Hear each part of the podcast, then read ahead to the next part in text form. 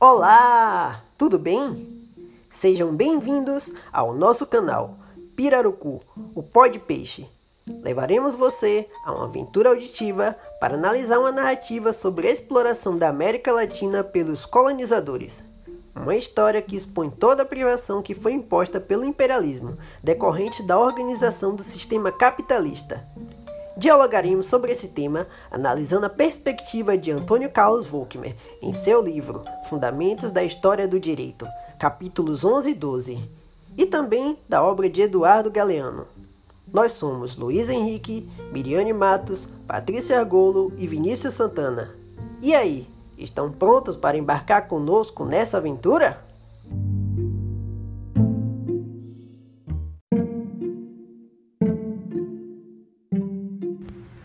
No início da colonização brasileira, a aplicação do direito deu-se por meio dos forais, que eram responsáveis por solucionar questões locais.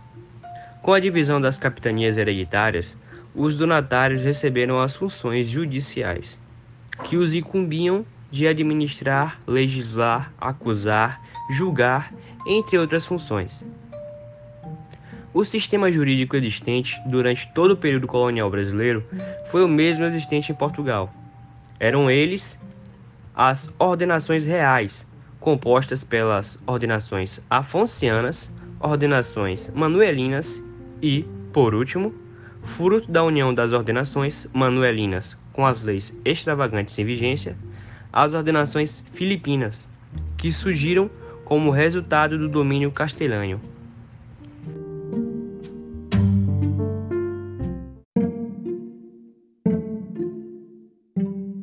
As tradições culturais, políticas e jurídicas da América Latina refletem um processo histórico de colonização, exploração, dependência e exclusão de múltiplas classes sociais, constituindo um estudo que se baseia em três aspectos: o eurocentrismo como matriz cultural, o colonialismo como matriz institucional e o capitalismo como matriz econômica. Ao mesmo tempo, a América Latina como um todo experimentou um processo de desenvolvimento do capitalismo ligado a relações estruturais. Desse modo, apesar das diferenças nas relações de poder e na dinâmica social entre os países, a América Latina ainda se encontra em uma situação de dependência econômica, ampliada pelo dogma imposto, seja do mercantilismo, do liberalismo ou do neoliberalismo. A história da América Latina é marcada por fortes influências externas, e sua formação política, econômica e social formou-se sob forte interferência estrangeira. Essa característica, surgida desde a chegada dos europeus no período colonial, fez com que os Estados Unidos sempre se constituíssem como o eu hegemônico no poder.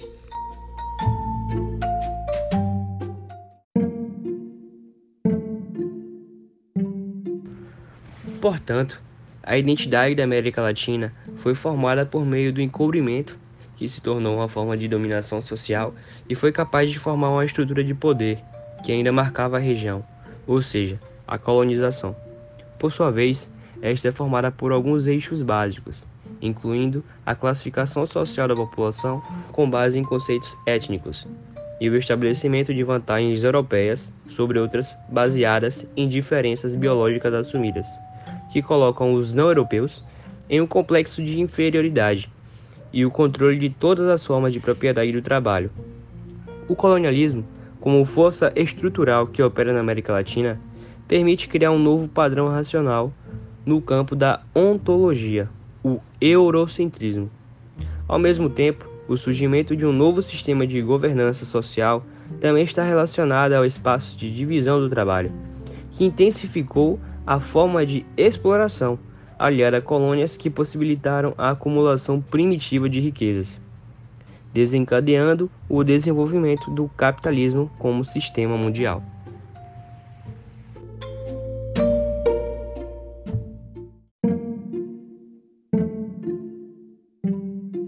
A dominação dos países europeus se dá em todos os estratos e instituições da sociedade latino-americana, consolidando-se como uma força global, sistêmica e hegemônica, o que significa diversos paradigmas baseados na racionalidade europeia, paradigmas que ainda existem nos países latino-americanos. Como resultado, a construção subjetiva dos povos primitivos no continente foi apagada, Sendo assim, na construção colonial da epistemologia, conhecimento da Europa é sempre considerado correto, científico, racional e superior, enquanto toda a produção de outra origem geográfica se configura como inferior e irracional. A disseminação dessa ideia pelo mundo levou ao silêncio e invisibilidade do conhecimento fora da Europa, principalmente da cultura do sul global, onde eles foram extremamente marginalizados no processo. Da mesma forma, a construção dos países latino-americanos não levou em conta a grande população composta por minorias étnicas, que, através do projeto civilizado de homogeneização e unificação, não considerou a grande diversidade da sociedade.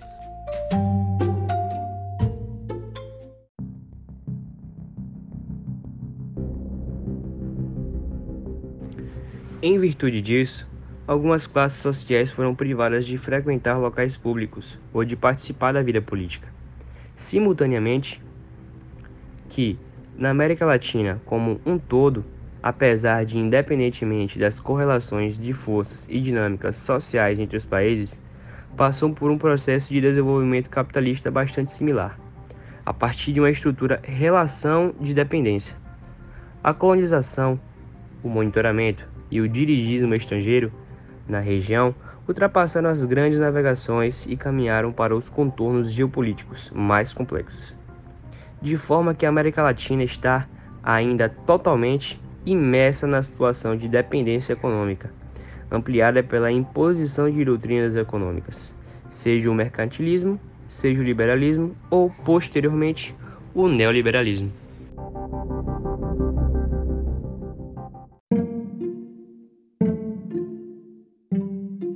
O escritor e jornalista uruguaio Eduardo Galeano, em sua obra intitulada As Veias Abertas da América Latina, conta sobre a história da América Latina desde o princípio da colonização europeia até a idade contemporânea e a exploração econômica através da dominação política do continente, que acontece primeiro pelos europeus e seus descendentes e, anos depois, pelos Estados Unidos. Na obra de Galeano, está muito presente elementos que são do pensamento marxista, já que ele vê o povo latino-americano como um povo explorado pelos colonizadores. E com isso ele enxerga um papel que havia sido atribuído a esse povo através de uma organização capitalista que manifesta-se por um longo período de quatro séculos, com a narrativa de que, ao mesmo tempo que havia um subdesenvolvimento dos países que compunham a América Latina, também acontecia uma expansão do capitalismo no âmbito mundial. O autor ainda lamenta, pois, do seu ponto de vista, a América Latina permanece sendo explorada.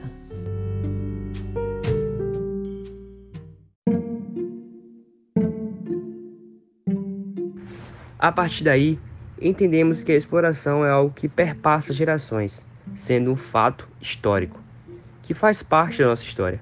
Nesse contexto, para Galeano, o passado traz respostas para que possamos aprender e que também servem de ensinamento para quem deseja entender como aconteceram esses processos, ao qual estamos condicionados.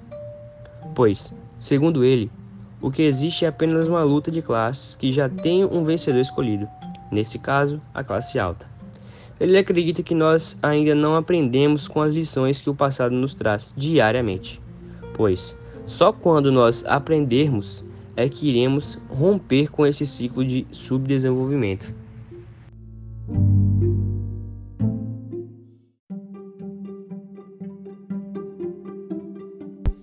A América Latina é vista como uma base do mercantilismo e como consequência do capitalismo, já que ela foi colonizada através da dominação por meio da fé e a escravização.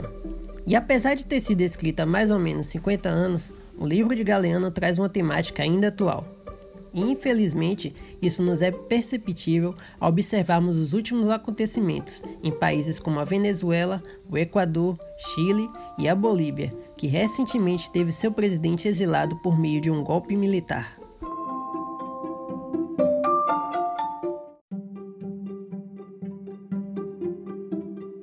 Bom, três anos após o descobrimento, Cristóvão Colombo conduziu uma campanha militar que dizimou os índios da ilha dominicana, e os que restavam foram vendidos para serem escravos.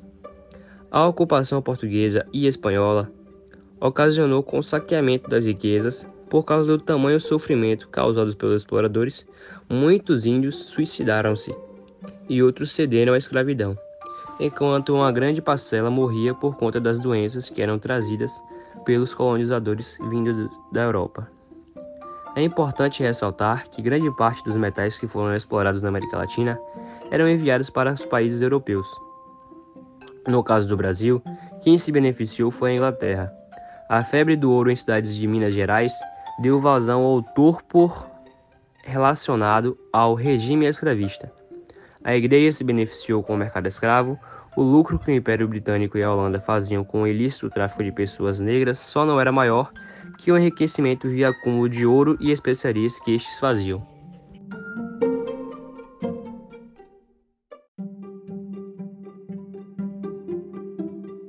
Mesmo após o gradual processo de desescravização, permanecia um residual e incômodo modo de encarar a população indígena, com um claro desprezo racial pelos que permaneceram no seu país e constituíram família e vida.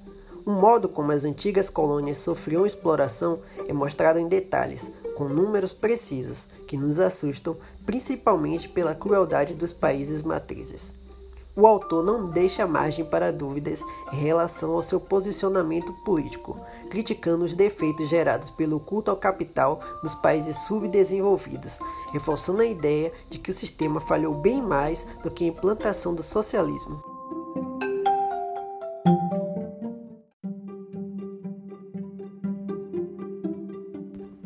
Já Galeano acredita que qualquer resquício de desenvolvimento foi destruído pela Guerra da Tríplice Aliança contra o Paraguai, onde Brasil, Argentina e Uruguai, todos apoiados financeiramente pela Inglaterra, praticaram genocídio no país.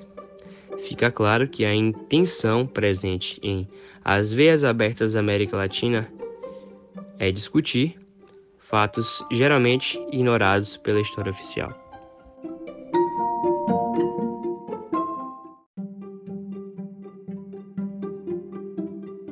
Nesse cenário, na década de 80, diante dos movimentos de reivindicações sociais das parcelas que, historicamente, foram excluídas do processo decisório nesses países, surge um movimento denominado o Novo Constitucionalismo e o Latino-Americano.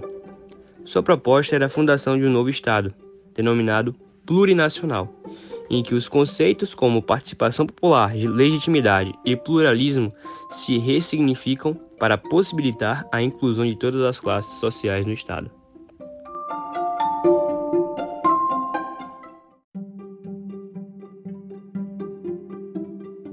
Quanto a esse neoconstitucionalismo, países como Equador, Venezuela e Bolívia tornaram-se países plurinacionais, abandonando a ideia de uma igualdade homogeneizada e incorporando uma ideia de diferença, por meio de processos constituintes que permitiram ampla participação popular. Nesse viés, foram reconhecidos em suas constituições o chamado direito de bem viver, além do direito à diferença. É possível identificar três etapas desse neoconstitucionalismo. A primeira no período entre 1982 e 1988, onde é introduzido o conceito de diversidade cultural e abrange alguns direitos específicos dos povos indígenas.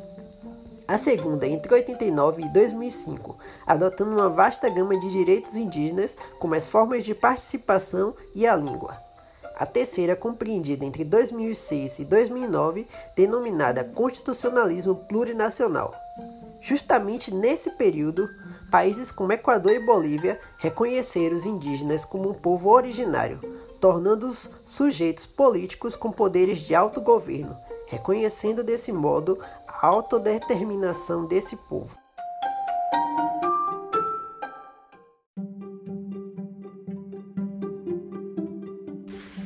Nesse contexto, entretanto, já no Brasil, o neoconstitucionalismo teve seu marco com a promulgação da Constituição de 88, através da qual o direito constitucional no Brasil passou de desimportância ao apogeu. Pois, até 1988, a lei possuía um valor maior do que a Constituição, e no direito público, o decreto e a portaria valiam mais do que a lei. Nesse sentido, o Brasil, agora um Estado democrático de direito, passa a respeitar e preservar as liberdades civis, os direitos humanos, os direitos fundamentais e as garantias individuais, através de um estabelecimento de um sistema de proteção jurídica. Entretanto, apesar da crença de que a democracia liberal e constitucional conseguiria efetivamente representar a realidade desses povos, não foi fácil contornar a pesada tradição de autoritarismo, corrupção política, desigualdade e golpes militares, além dos marcantes traços de, de colonização, tanto no Brasil como em outros países latino-americanos. Desse modo, infere-se que muito ainda deve ser feito, não apenas de modo a garantir os direitos desses povos e devolver-lhes, de alguma maneira, o que lhes foi retirado.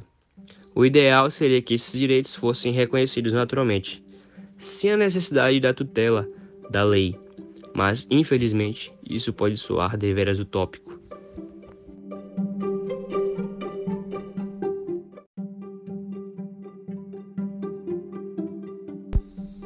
Pessoal, curtiram? Passando para lembrar que a produção desse podcast da disciplina de História e Direito foi realizada pelo grupo de discentes do segundo semestre noturno do curso de Direito da Universidade Estadual de Santa Cruz e sob a orientação do professor Wagner de Oliveira Rodrigues. Este é um produto protegido por direitos autorais e qualquer reprodução privada ou pública do conteúdo deste áudio exige o respeito à legislação vigente no Brasil. Até mais!